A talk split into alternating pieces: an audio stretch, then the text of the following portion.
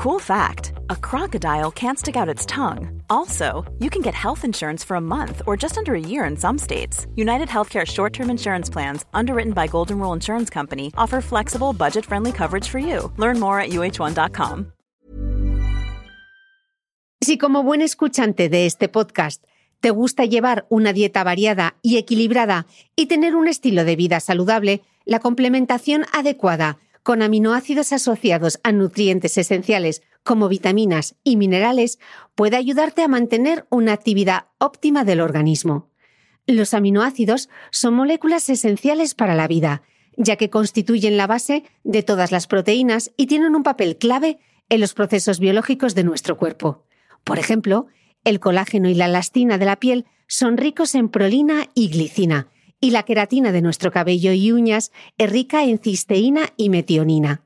Nuestro mecenas del mes, los laboratorios NHCO Nutrition, están especializados en investigación y desarrollo de complementos alimenticios basados en aminoácidos.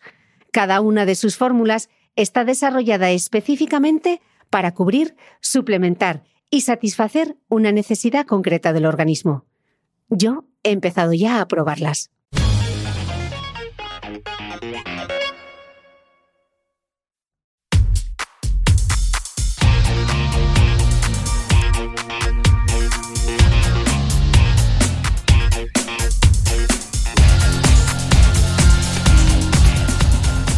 Hola a todos, soy Cristina Mitre. Bienvenidos a mi podcast, un espacio semanal que te da acceso a los mejores expertos de la salud, la nutrición, el ejercicio y el bienestar para aprender a vivir mejor. Suscríbete a mi programa en tu reproductor de podcast habitual o desde mi web cristinamitre.com, donde encontrarás además todas las notas de este episodio.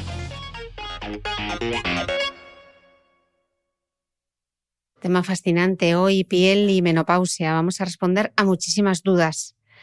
Y además hay sorpresas, así que conectados. ¡Ay, qué bien! ¡Qué rapidito te has conectado, Paloma! Hombre, estaba aquí preparada para este temazo.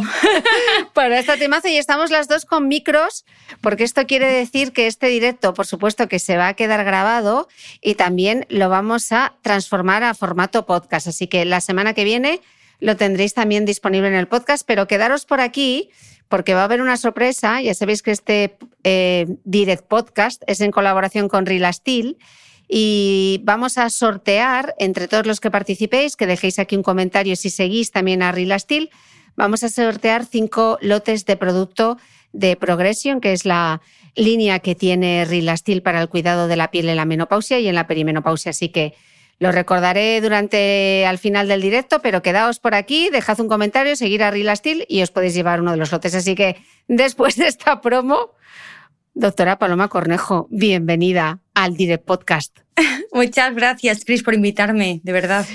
Un placer. Vamos a hablar de menopausia, perimenopausia y mira, mm, Paloma, me gustaría recordar unas palabras de la endocrina Clotilde Vázquez, que en su libro Con hormonas y a lo loco dice que la menopausia no son solo sofocos, a menudo estos han sido y son motivo de burla, de sonrisa despectiva y la expresión visible de, que la mujer ha entrado en declive. Son muy molestos, claro está, a veces impiden conciliar un sueño reparador y suelen aparecer en los momentos más inoportunos de la vida profesional o social. Pero con todo, no son lo peor de una menopausia y desde luego no son el único síntoma ni el más trascendente. Y esa pérdida de estrógenos que acompaña a la menopausia también se nota y mucho en la piel y yo creo que tampoco se debe minimizar su impacto. Paloma, explícanos qué cambios se observan a primera vista en la piel de las mujeres a partir de la perimenopausia por esa disminución de los estrógenos. Vale, la perimenopausia es como una época como loca, es como volver a la pubertad, porque hay altibajos, son como los últimos intentos del organismo para mandar para las últimas ovulaciones, hay desbalances entre la relación entre los e-, estrógenos y los andrógenos, lo que va a dar lugar a un montón de alteraciones en todos los receptores que tenemos en la piel, que piensa que la, piel está llena de receptores estrogénicos. Entonces, tenemos momentos en el que la piel está más seca, momentos de hiperseborrea facial, capilar. Podemos tener, claro, alteraciones vasomotoras. Hay cambios en los capilares cutáneos que pueden desencadenar brotes de rosácea. Entonces, es una situación en la que realmente hay altibajos hasta que se estabiliza y ya hay una pérdida ya muy acentuada de estrógenos, que sería ya la menopausia, claro. Y me imagino, hemos hablado de la rosácea, me imagino que el acné y ese acné la mujer adulta también, en esa perimenopausia, ¿no? Esa grasa sebácea se debe volver un poco loca, ¿no? Efectivamente, incluso mujeres que nunca han tenido acné pueden tenerla. En la región además típica que es como la mandibular, que es la zona que tiene más receptores androgénicos, ¿no? Entonces es una época loca y no podemos, cada mujer, Cristina, es un mundo. Mm. Y hay que individualizar los tratamientos, los protocolos, porque cada persona le da por una, una manera de, de, de sufrir una menopausia. De acuerdo. Estamos hablando de la perimenopausia, de cómo se ve nuestra piel y qué pasa entonces durante la menopausia, donde ya no hay estrógenos. En la menopausia lo que vamos a ver es una pérdida de las funciones eh, de la piel. Va a haber una disminución de la secreción sebácea, una disminución de la sudoración. Va a haber una disminución de la síntesis de colágeno, que es muy precoz al principio. En los cinco primeros años perdemos hasta el 30% del colágeno y luego vamos a ir perdiendo en los años siguientes un 1 o un 2%. Perdemos fibras elásticas. Eh, la epidermis se hace más delgada y su cemento, que es, digamos, lo que une los ladrillitos de la epidermis, también eh, son menos, eh, es menos fuerte, con lo cual la piel es más frágil.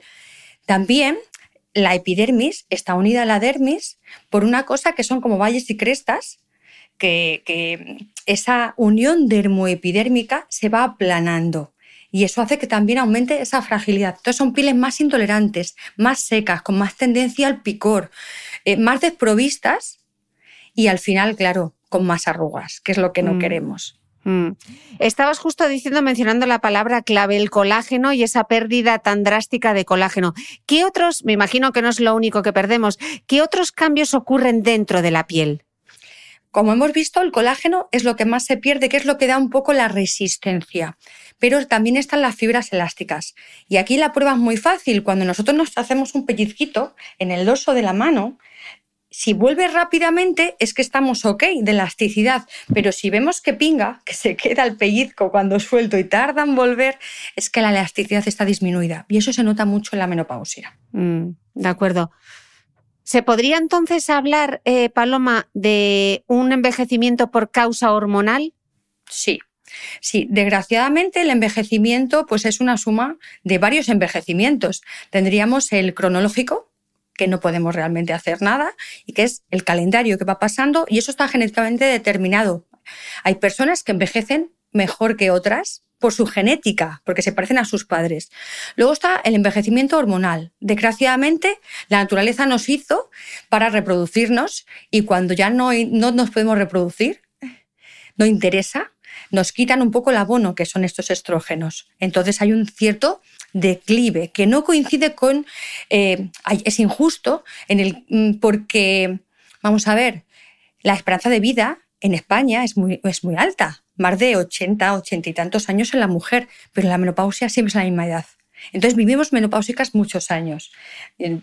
Más luego, súmale, claro, donde podemos actuar realmente, que es en el fotoenvejecimiento, el envejecimiento externo. El de los, por supuesto, el sol, tabaco, alcohol, mm. todo lo que es la contaminación. O sea que tenemos tres envejecimientos realmente resumen. Mm. Eh, por resumir un poco lo que nos has dicho, Paloma, entonces, esto sería parte de lo que denominamos el envejecimiento intrínseco de la piel, ¿no? Ese que no está relacionado con el famoso esposoma, ni con el sol, ni con factores externos, el hecho de vivir en una ciudad, la contaminación, etc. Has mencionado la cuestión de la genética, la genética mm. que tenemos de nuestros padres. ¿Hay otros factores que influyen en ese envejecimiento hormonal? A ver, realmente eh, la dieta y, los hábitos es importante. Se dice que la mujer fumadora tiene la menopausia, por ejemplo, antes. O sea, que hay parte. Eh, mm, eh, por ejemplo, puede haber eh, casos en la, obesidad de anovulación y una menopausia precoz. Y luego, por supuesto, tenemos pacientes en la que la menopausia es muy brusca por situaciones oncológicas. Es decir, hay una castración química en la que esa menopausia encima es muy brusca y la sintomatología y el deterioro es brusco. Mm. Justamente te iba a preguntar eso, que cómo es el proceso, o sea, es de un día para otro, cuando empezamos a notar los primeros síntomas, claro, si es una menopausia quirúrgica, por ejemplo, por un cáncer de mama, por un cáncer de ovario que te retiren los ovarios, eh, claro, de un día para otro eh, entras en menopausia, pero en el resto de los casos eh, es un proceso lento, ¿cuántos años dura? ¿Qué son los primeros signos? Pues mira, hay personas que no lo notan tanto a nivel facial, pero sí que lo notan a nivel corporal. Notan a lo mejor la piel más seca, ostras, es como que mm, es imposible que se me hidrate, una piel mucho más sensible, un enrojecimiento, a lo mejor una sensibilidad en el cuello y en el escote. Aparece la llamada poiquiloderma, en el que aparecen esas placas rojizas, a veces sensibles, empiezan a tener pigmentaciones en la zona de los brazos, a veces notan hirsutismo facial, Oye, yo antes no tenía que depilarme y de repente tengo que coger la pinza. Eh, pero, y luego la, distribución de la grasa, sobre todo corporal, y el aumento, y el aumento de la flacidez facial. pero en la consulta casi que la gente se me queja más de los cambios corporales que faciales. Y luego el cuero cabelludo, claro, y la vagina, por supuesto. Mm, de acuerdo, luego entraremos en más detalle. Em, Decíamos antes que la piel se suele volver más seca cuando perdemos estos, esos estrógenos, eh, pero ¿puede seguir siendo grasa? ¿Puede cambiar nuestro tipo de piel en esta etapa? Pues mira, en la perimenopausia seguro que va a haber altibajos un poco hacia la grasa. Incluso podemos ver ese acné que hemos visto, podemos ver dermatitis seborreica, mm. podemos incluso ver la aparición de las hiperplasias sebáceas, que son como si fueran em, como cratercitos chiquititos de color amarillo rosado, que no son más que glándulas sebáceas tamaño gigante que protuyen en la piel. Pero cuando ya van pasando los años, sobre todo a nivel facial, realmente la tendencia ya es a una sequedad. Es difícil encontrar a alguien muy mayor con la piel grasa.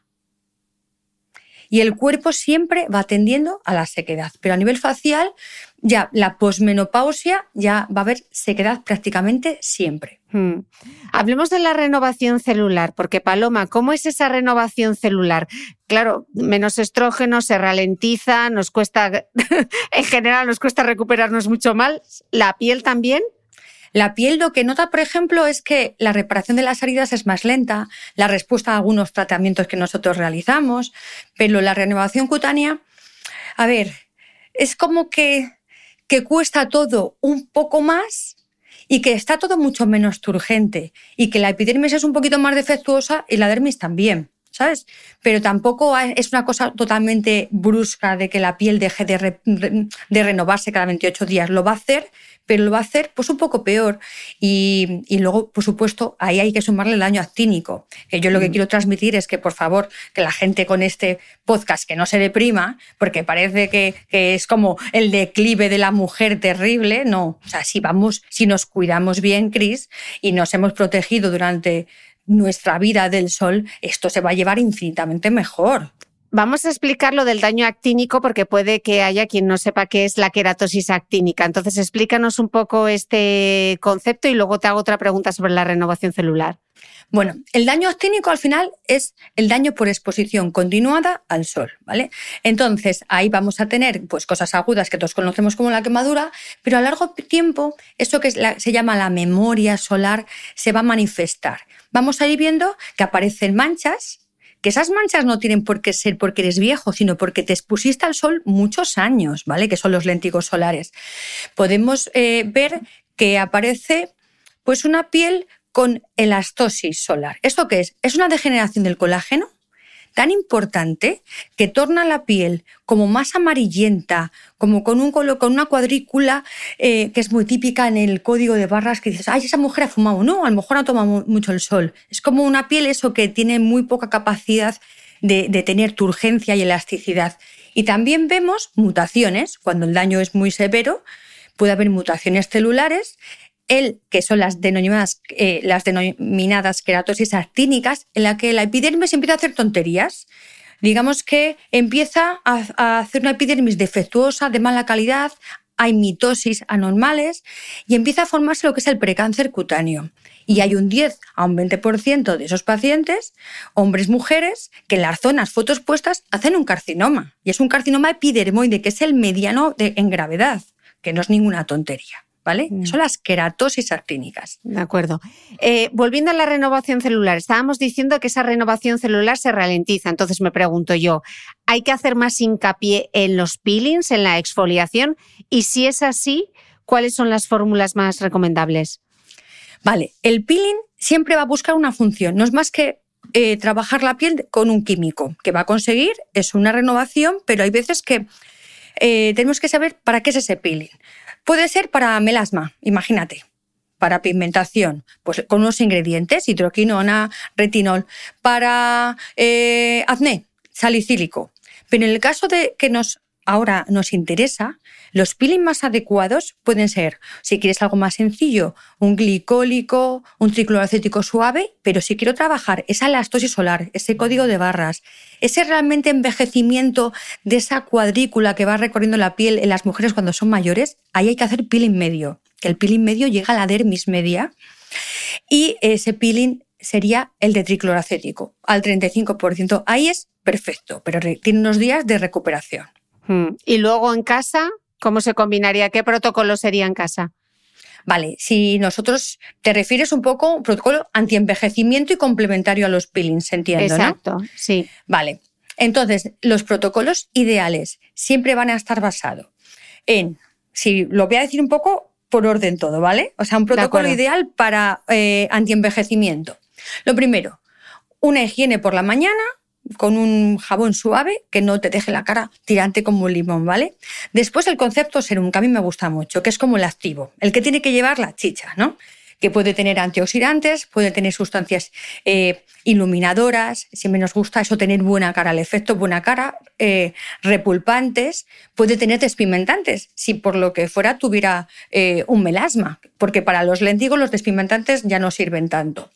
Luego un hidratante, que la crema va, eh, la hidratante va a ser como la crema de confort, respetando siempre la textura del tipo de piel actual. Es decir, odio cuando dicen crema para mujeres de 50 años. No, 50 años las hay con piel grasa y con piel seca. Entonces, con el excipiente más adecuado en, en cuanto a la cantidad de grasa que tenga.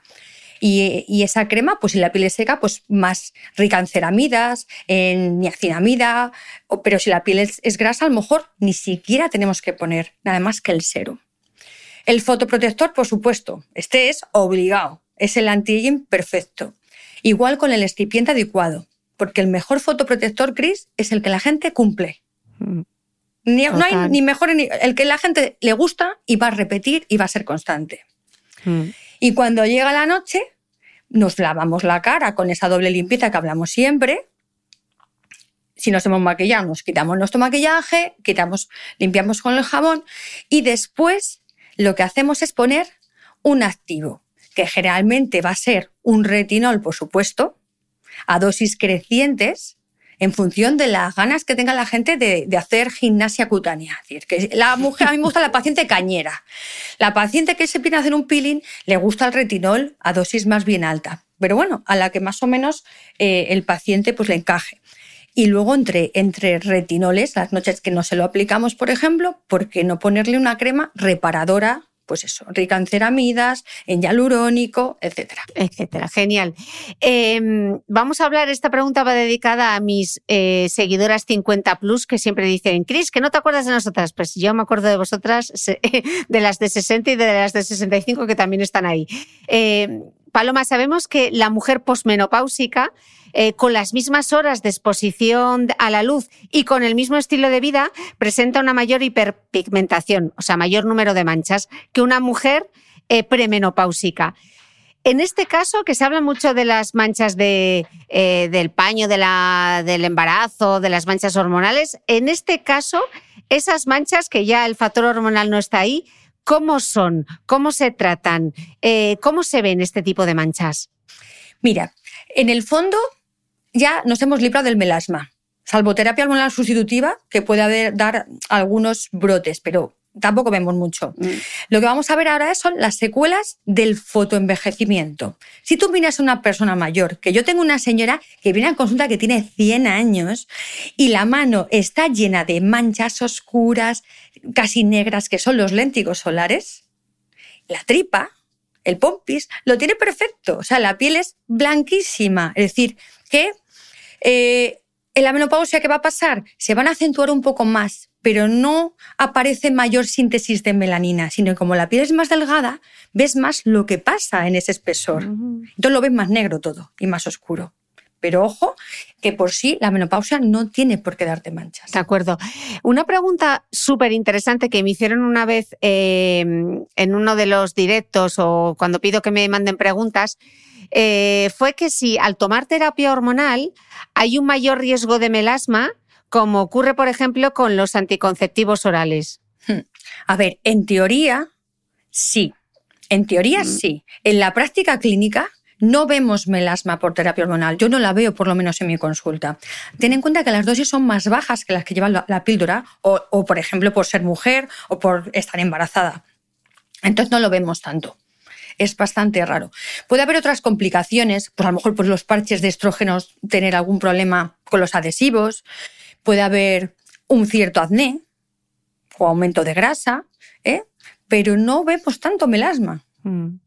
Qué curioso, porque eh, antes que hemos mencionado el tema, del, tema del acné, ¿en qué se diferenciaría este acné de la mujer adulta en la perimenopausia eh, de un acné juvenil, por ejemplo? ¿Es muy diferente? ¿Se trataría igual? A ver, sobre todo el acné de la menopausia es bastante parecido al acné de la mujer adulta fértil, ¿vale? El que es muy diferente es el, del el puber, el, la pubertad. En la pubertad lo que más vemos son eh, mucho comedón en la región frontal, en la nariz, pero sin embargo el acné de la mujer adulta es mucho más mandibular, coincide más con la barba del varón, que es donde están los receptores androgénicos. Incluso puede afectar a la zona del cuello. ¿Vale? Es un poco diferente. Mm.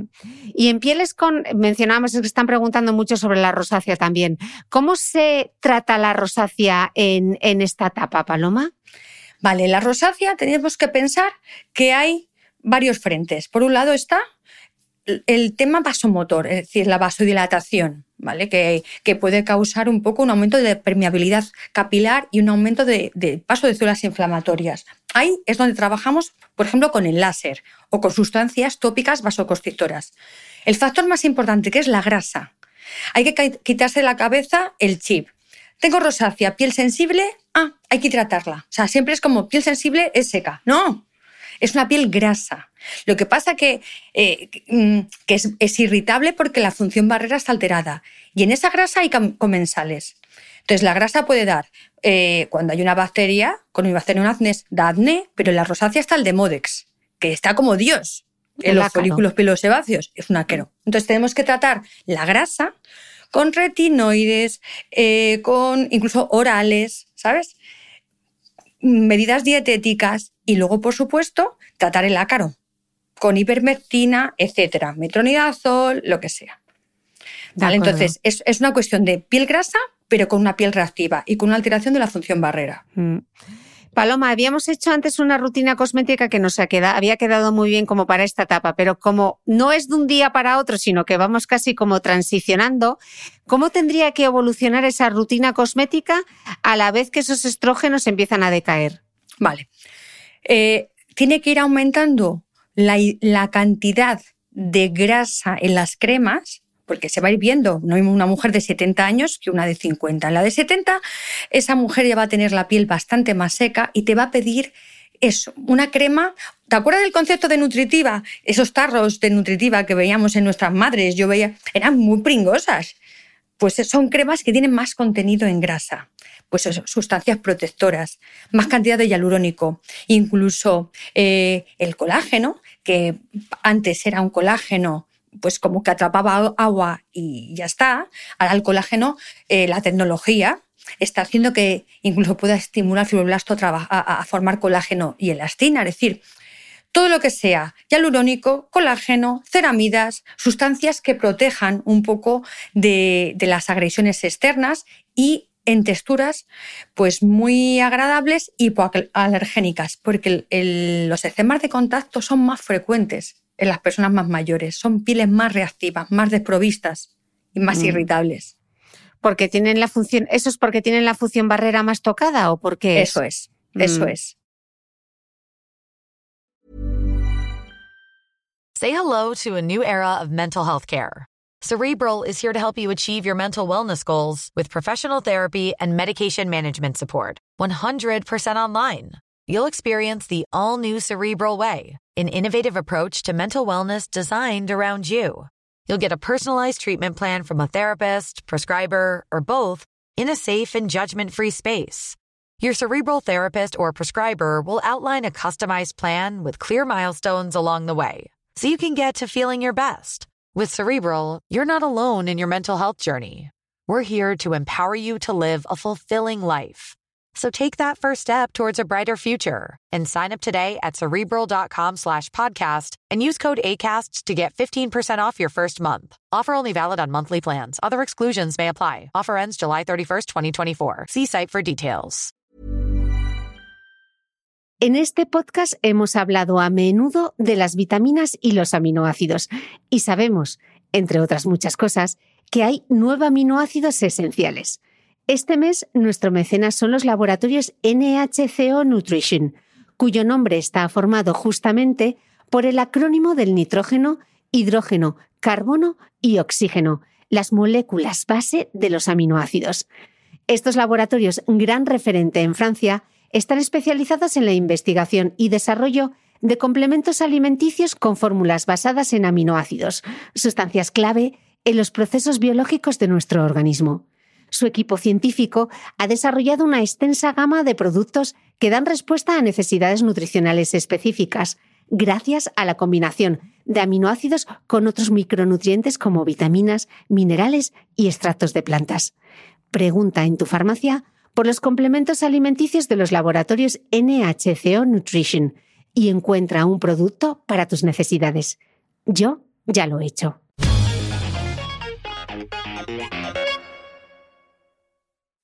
Bueno, muchas de las cosas que ha mencionado la doctora Cornejo por aquí están en la línea de progresión, así que de Relastil, y ya sabéis que va a haber cinco lotes, así que dejáis por aquí un comentario seguís a Real Steel y seguro que podéis, que os puede tocar uno de los lotes, así que no olvidéis eh, participar. Em, Paloma, me pregunto si habría diferencias en la rutina cosmética de una mujer, por ejemplo, de 45 años que ya tiene la menopausia y la de una mujer eh, de la misma edad pero que aún continúa menstruando. Sí, tenemos que pensar que mm. la edad es una cosa eh, accidental, hay que ver la cara. Y claro que es diferente. Mm. La mujer que está menstruando posiblemente hasta pueda padecer de melasma, porque el melasma vemos mucho el pico en los 30 y largos y 40 y pocos. hay mujeres de 45 años con melasma, pero, pero brutales. Y entonces sí que va a haber diferencia. Entonces, el, uso de despimentantes, pues del tipo que sea, cógico, fítico, hidroquinonas, se va a colocar más en esa mujer fértil. Y, y en la ya que ya tiene la menopausia, pues no, pues no. Pero puede, a nivel, pueden tener la misma cantidad de grasa, únicamente que eh, la mujer en edad fértil, en la segunda fase del ciclo, posiblemente su piel empeore y la otra, pues esté continuamente mal. Vemos que la posmenopáusica perimenopáusica ya, que ya no tiene la regla, pero tiene la piel muy grasa, está continuamente mal. No, no es tan cíclico como la pre, ¿sabes? Mm. Hemos hablado de un montón de activos, de renovación celular, de peeling y a mí lo único que me da miedo es como caballo grande, ande o no ande. Y entonces yo ya me pongo el retinol al 1, me hago el peeling, casi me opto por un peeling con fenol. ¿Qué, ¿En qué progresión debemos hacerlo, Paloma? Eh, ¿Cómo, sabemos cómo ir modificando esa rutina cosmética? ¿Qué pistas? Eh, no volvernos loca porque, locas porque al final la oferta es tan amplia eh, que cómo saber lo que realmente funciona. hay tanta información y tanta información mala que no me extraña que la gente se vuelva loca, ¿vale? Entonces, lo primero, la gente tiene que saber qué tipo de piel tiene. porque muchas veces es que no lo sabes. Hay muchísimas personas que tienen descamación en el entrecejo y dicen, ah, tengo la piel seca, me hidrato y tiene una dermatitis seborreica, que está empeorado por la piel grasa. eso es lo primero, un buen diagnóstico. Entonces, ¿cuáles son los signos que te tienen que hacer ver hacia dónde tirar? Ser minimalista, primar la higiene por encima de todas las cosas, eh, el concepto serum que te he dicho. Es decir, si yo, por ejemplo, soy una paciente de manchas, un serum despimentante. Si lo que realmente tengo una piel con tendencia seca que se me deshidrata a lo largo del día, pues uno con hialurónico. Que veo, por ejemplo, que tengo una piel acnéica, pues me voy a lo mejor hacia el salicílico o el acelaico. ¿eh? Entonces, más o menos, la hidratante, lo que os he dicho, si mi cara es suntuosa, estamos en verano, me brilla y realmente no me gustan los brillos y luego voy a poner el fotoprotector que me va también a hidratar un poquito, pues a lo mejor la hidratante tiene que ser algo muy, muy fluido. Y según me vaya haciendo más mayor y vea, ostras, la verdad es que me noto que, que la cara pues se me marca mucho la arruga, la veo poco turgente, pues a lo mejor alguna hidratante con un efecto un poco más de relleno, más que refleje más la luz y que me hidrate. Y con el filtro solar pasa un poco lo mismo. Y a nivel nocturno, efectivamente, ¿cuál es la progresión? Eh, ¿Tenemos que utilizar retinol? Yo para mí soy súper mega fan. Yo voy por un 1%, pero no pretendo que todo el mundo haga lo mismo. Y no todas las pieles lo toleran igual. Entonces hay que escuchar un poco al paciente. Nunca te lo has puesto. Eh, vamos a hacerlo. ¿En qué estipiente? Mm, enseñar a la gente a ponerse las cosas. No pones las cremas a pegote, sino extenderlas bien, la pase las manos. ¿Cuántas irritaciones vemos, Cristina? Porque la gente se pone el retinol y luego no se lava las manos y se toca los ojos y el cuello y se le pone hecho un asco. Saber qué tipo de ojera tengo, eso es alucinante. El contorno de los ojos, ¿qué me pongo? ¿Tengo una ojera pigmentada? ¿Tengo una ojera vascular? Lo que tengo son bolsas. Elegir bien el contorno. Hay una mm. prueba. Yo si ves que me enrollo, me frenas, ¿eh? No, no, no, me encanta todo lo que estás contando. Hay una prueba que es muy, muy chula, ¿no? Y además te da mucha información. Entonces, todos los pacientes, tengo ojeras. Pues tú te pones en el espejo y si tú cuando ves que al estirar el ojo se ve más la ojera, se ve más acentuada, es una ojera violácea, es una ojera vascular. Tenemos que redensificar esto y tratar con quelantes del hierro, con vitamina K, por ejemplo, que lo que tengo es una ojera eh, que cuando estiro me mejora, es porque aquí hay un acúmulo de melanina y al estirar la piel, disminuir la, densidad de melanina en esa piel, me mejora pues un contorno despimentante dentro de que soy compatible con el ojo. ¿Que veo bolsas? Pues un contorno drenante. Que tengo arrugas, un contorno con péptidos, con un retinol muy leve adecuado. Entonces, ostras, es que nos bombardean con cremas, pero no sabemos el diagnóstico. Por eso, me, me ha encantado esto de la ojera porque no me lo habían contado nadie así y aparte me parece como tan práctico poder descifrar cada una qué tipo de ojera tenemos. Yo debe ser lo, único que no tengo, ni ojeras ni bolsas. Pues eso se nota mucho con los años, ¿eh? La ojera. Paloma, preguntaban una cosa muy interesante, porque claro, insistimos tanto en la importancia de la limpieza. Yo siempre recuerdo a mi madre diciendo que no se podía empezar la casa por el tejado y lo primero que había que hacer era limpiar bien la cara, limpina y fresquina. Eh, y están preguntando, claro, pero limpiar tanto la piel al final no reseca, creo que es eh, como el, gran, el gran mito, ¿no?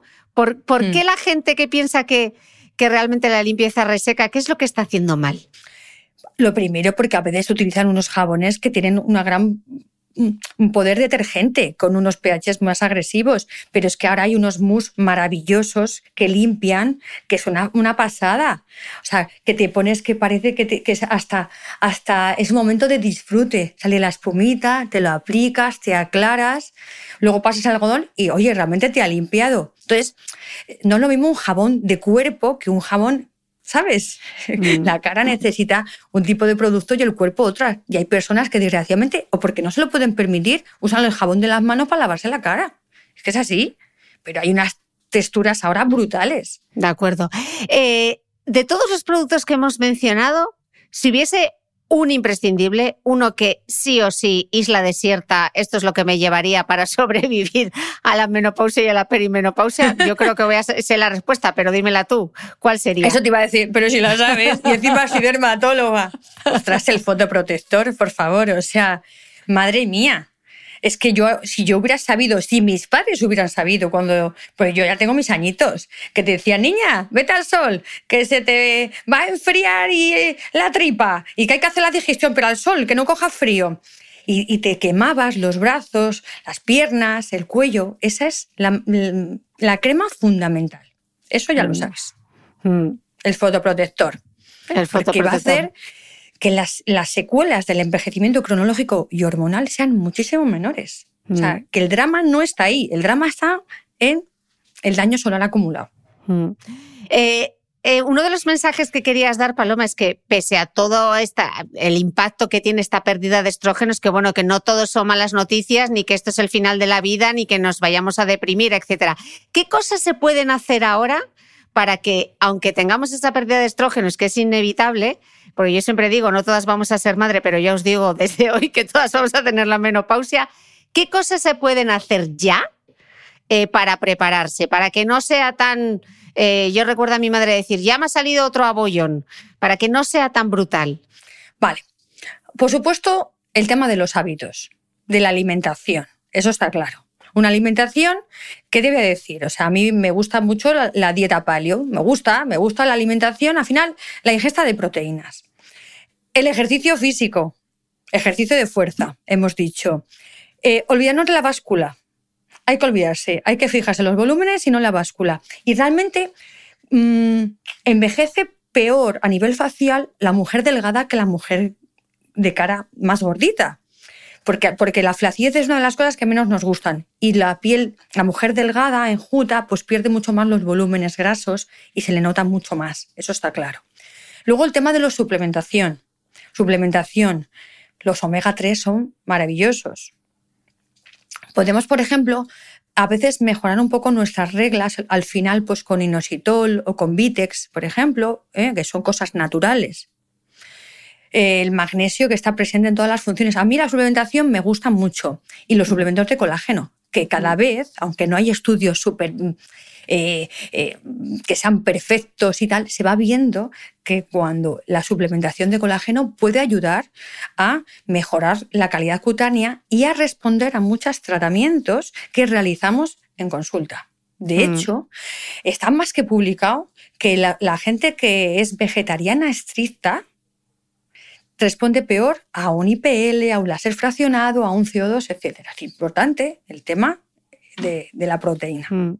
Bueno, pero ¿y, y si ellos tienen las fuentes de proteína vegetales eh, tipo legumbres, etcétera, eh, y están bien suplementados, etcétera, ¿tú crees que incluso así puede, puede ser problemático? Exactamente, tiene que estar bien suplementado. Es el tema que no todo el mundo lo hace igual. Igual que cuando la mujer se, eh, se pone a dieta, porque es muy típico ahora en esta época de la menopausia, de cómo te cambia un poco el contorno corporal, porque cambia la distribución de la grasa, pues al final empieza la gente a hacer dieta en vez de pensar en cómo aumentar la masa muscular y cómo, bueno, pues eh, tener bien la microbiota intestinal, no hincharte, porque esa es otra, la retención de líquidos en este vaivén hormonal de ciclos anovulatorios, ¿vale? Pero al final ves mujeres que están mal comiendo. Entonces, eh, está visto igualmente que la alimentación es importantísima para, para eso, para tener, no tener una menopausia precoz, para tener una buena calidad de, una posmenopausia. Eh, ostras, volvemos a la proteína y al ejercicio, Cris, y es que este- esto es lo de sí, siempre. sí, quitarse al final muchas veces, ¿no? Se hace una mala restricción calórica, eh, muy poca cantidad de proteína, quitamos carbohidratos porque los carbohidratos los, los crea el demonio y claro, son dietas que al final pues parece que solo puedes comer lechuga y media pechuga Eso de pollo, es. ¿no? Eso es, eso es. Y la importancia, por ejemplo, del pelo, ¿sabes? O sea, en el pelo, pues mm, se está viendo que la vitamina D tiene que estar a niveles normales, la ferritina en los almacenes. Son momentos en el que también el pelo sufre. Dímelo a mí, que me acabo de. Yo voy a hablar de mi tema personal ahora. Yo que me pe- pensaba que estaba como una pera, me voy a ver la ferritina y tengo la ferritina por los suelos y la vitamina D. Claro, yo eh, tampoco me expongo aquí con todo el sol que hay y con todo el calor que hay, pues tampoco te expones tanto al sol. Y la vitamina D, pues bastante baja. Y me pregunta el médico, ¿se te está cayendo el pelo? Y yo, la verdad, es que ni me he fijado si se me Sí. cae el pelo, pero me sorprendió. Ferritina baja, vitamina B12 baja, bueno, no como mucha carne. Eh, sorprendente, ¿eh? Sí, Eh, fíjate, antes de que viene la menopausia, hay reglas muy abundantes. Hay mujeres que tienen unas reglas larguísimas, abundantísimas, y ahí al final perdemos hierro. Y esa ferritina baja, cuando es menos de 30, es bastante típica que pueda causar una alopecia, lo que es un efluvio. Aunque luego existan otras alopecias androgenéticas, la frontal fibrosante, vemos también efluvios por fer- ferritinas bajas. Mm. Otro tema que me gustaría tratar, eh, Paloma, eh, porque lo has comentado al principio del, podcast y de esto quizá eh, no se hable demasiado, y es el tema, claro, estamos diciendo los receptores de estrógenos y una de las zonas donde más receptores de estrógenos tenemos es en la vagina y estamos como muy preocupadas de la mancha, de la arruga y se nos olvida esa zona, ¿no? Hmm. Cuéntanos un poco qué es lo que ocurre. Vale, tenemos receptores en el tracto urogenital, es decir, no solamente en la vagina y la vulva, incluso también en la zona de la uretra. Entonces, ¿qué es lo que va notando la mujer? Lo primero, cuando falta el abono, porque el estrógeno es el abono de toda esa zona, esa epidermis, porque la vagina es piel, pero sin capa córnea, ¿vale? Entonces, esa epidermis se va a adelgazar, va a disminuir las glándulas secretoras que hacen que ese pH esté bajo entonces empieza una piel más frágil, con un pH más alto, con lo cual los bichos como la cándida están como Dios, o sea, acampan a sus anchas. ¿Vale? Está mucho menos vascularizada, menos, si está menos vascularizada, está menos lubricada. Y una zona que está hecha para distenderse, pues cuando tienen relaciones, pues tienen muchos problemas.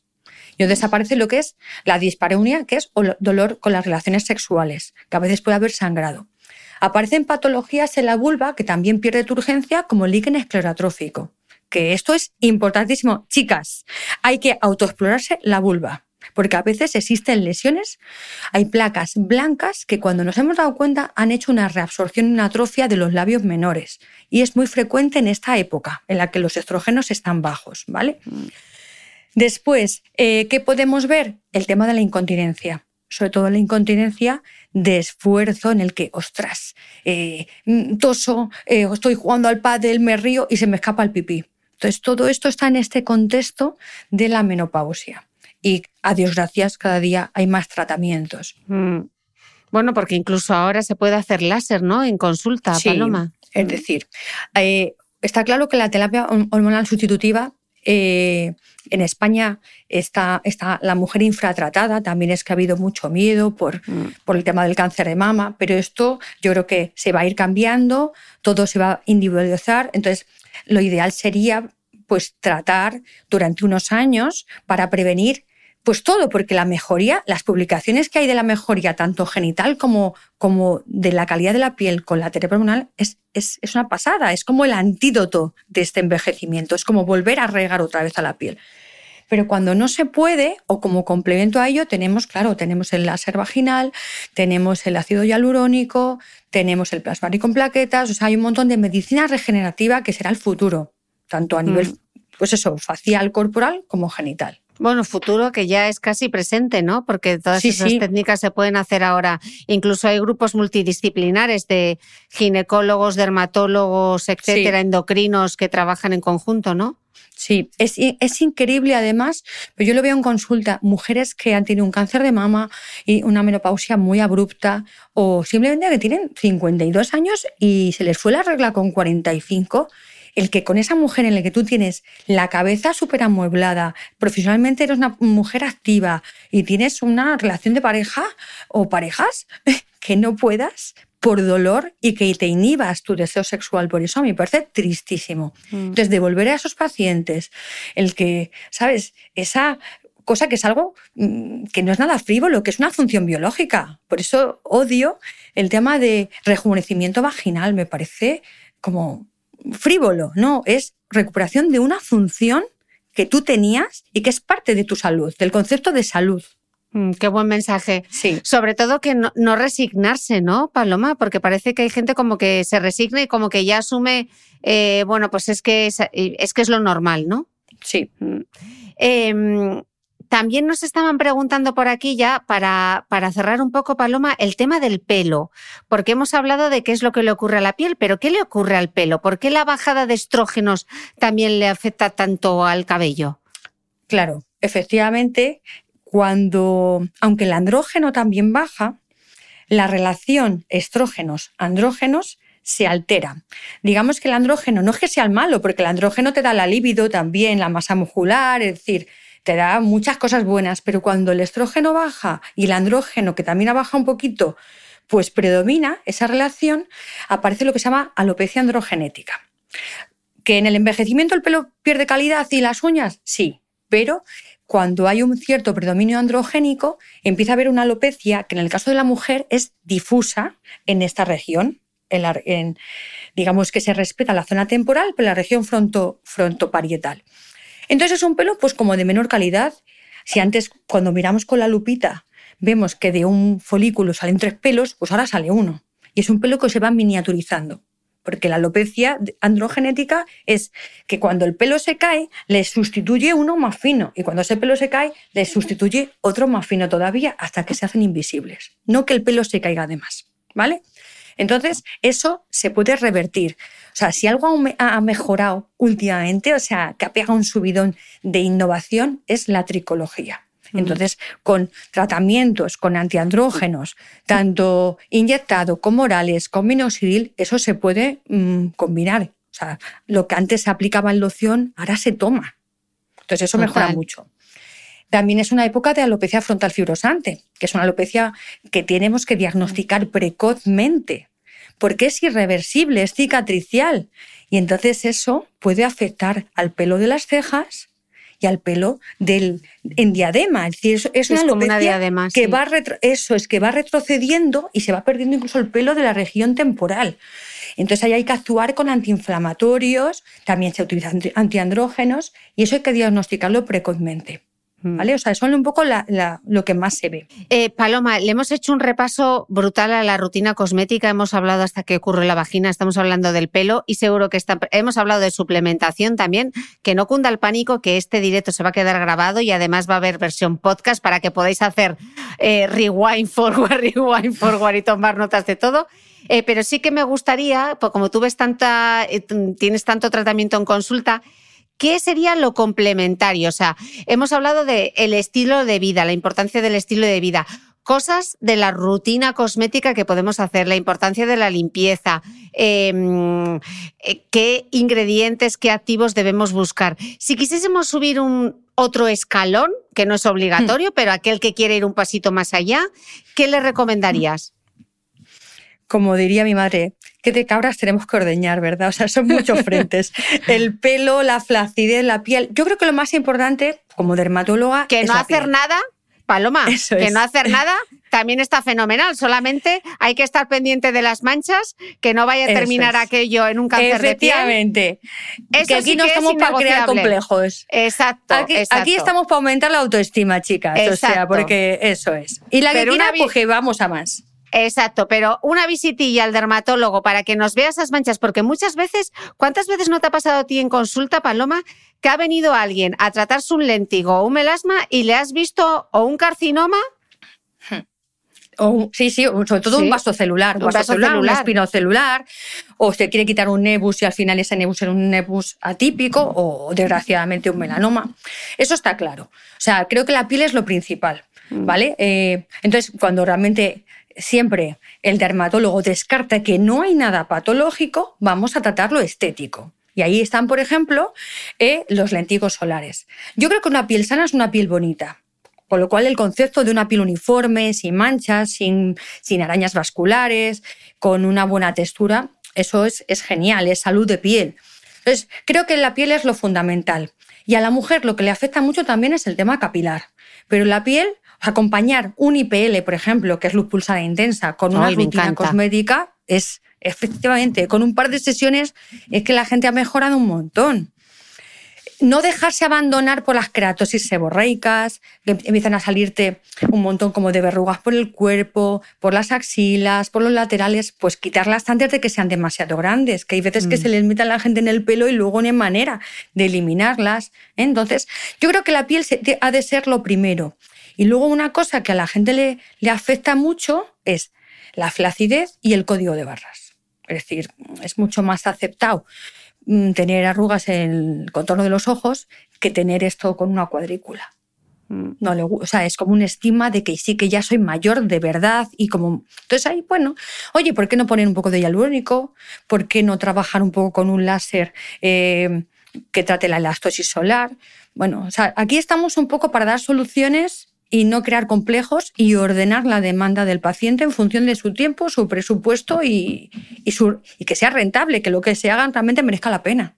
Mm.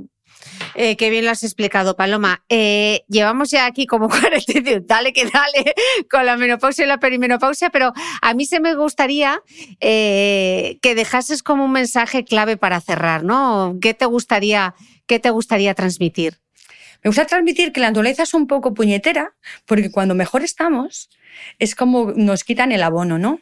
Pero creo que confío en la ciencia, en los profesionales, en que podamos, que puedan y podamos suplir esas carencias, que no son más que carencias físicas y una sintomatología molesta, y que la ciencia avance para que esto se tome como importante y que no hay que conformarse, no hay que conformarse que, al que a la que le importa y lo sufre, que pueda encontrar una respuesta tanto estética como médica. ¿Sabes? O sea, creo que. Y que, bueno, y que para nada esa edad que puede rondar los 50 años, más menos 5, es una edad de declive en absoluto. O sea, tenéis un coco alucinante, habéis llegado muy lejos, habéis criado muchos hijos y estáis en un momento profesional fantástico. Y nada, o sea, quizá e-, es más mujer que nunca mm. en esa época. Eso es otra etapa vital y bueno, yo creo que yo creo que es necesaria tener la información, sobre todo para luego decidir qué cosas sí quieres hacer, qué cosas no estás dispuesta a hacer, etcétera, pero al menos eh, al menos saber, ¿no? Y poder disfrutar de esta etapa vital eh, con plenitud. Que hay, por ejemplo, Clotilde Vázquez tiene una frase que a mí me encanta. Eh, también la presbicia es una cosa natural y no por eso dejamos de ponernos gafas para la presbicia, ¿no? mira, mira. Yo porque llevo lentillas bifocales y la menopausia igual también es una etapa natural de la vida, pero no hay por qué pasarla a palo conformarse o resignarse, ¿no? Así que aquí hemos dado un montón de ideas, de consejos para todos los bolsillos, para todos los intereses y quien, quien quiera que coja un poquito de aquí y sobre todo que te sientas bien, ¿no? Que al final es de lo que, de lo que se trata.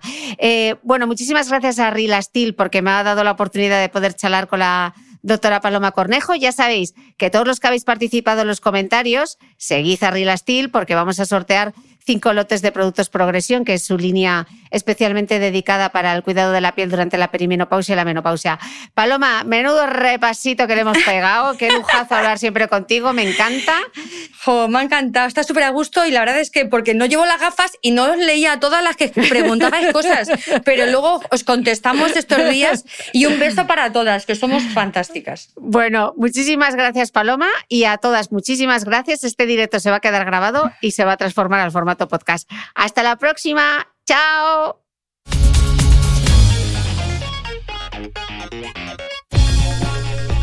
Gracias por escuchar este episodio del podcast de Cristina Mitre. Si quieres seguir aprendiendo mientras apoyas la continuidad de este proyecto independiente, hazte suscriptor de pago de mi newsletter a micrófono cerrado y recibirás cada domingo en tu email los apuntes del podcast de Cristina Mitre, un mega resumen en PDF con todo lo esencial de la entrevista. Te aseguro que nadie toma apuntes como nosotros. Desde tan solo 0,96 euros a la semana, accederás además a mucho más contenido exclusivo y podrás resolver con los mejores expertos todas tus dudas de nutrición, entrenamiento, belleza y salud en nuestros encuentros online mensuales. Suscríbete a mi newsletter a micrófono cerrado en cristinamitre.com.